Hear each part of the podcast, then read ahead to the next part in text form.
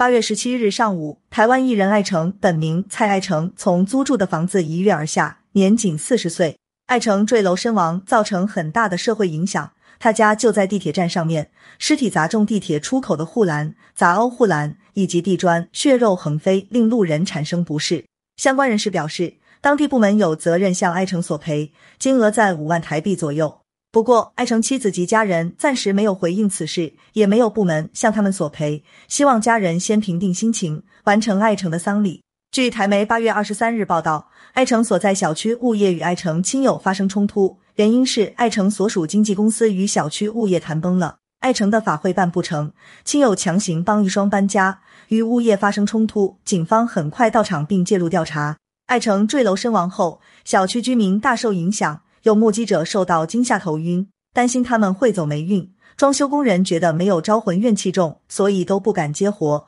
导致无人前来修缮被砸坏的护栏和地砖。住户要求进行招魂仪式，费用由死者家属承担。爱诚所属的经纪公司在十九日与小区物业谈好赔偿和法会事宜，但隔天经纪公司又说遗孀的友人才是代言人，全盘否认了先前的协议，表示一分钱都不会出，双方闹得不欢而散。物业要求家属必须赔偿及负责法会事宜，否则不准遗孀搬走，才引发亲友帮忙搬家但被物业阻拦的风波。双方发生冲突后，经纪公司改口表示，爱成妻子王彤及岳父会支付费用，但小区物业对于王彤父亲的加入感到不解，担心经纪公司会食言，紧急找了律师求助。据悉，爱成二十年演艺生涯非常不易，数年前就患有精神疾病。一度寻死觅活，被送入医院救治，多得妻子王彤不离不弃，才走出困境。后来妻子出轨，男明星艾诚大度原谅，也在妻子的支持下贷款五百万台币投资饮食生意。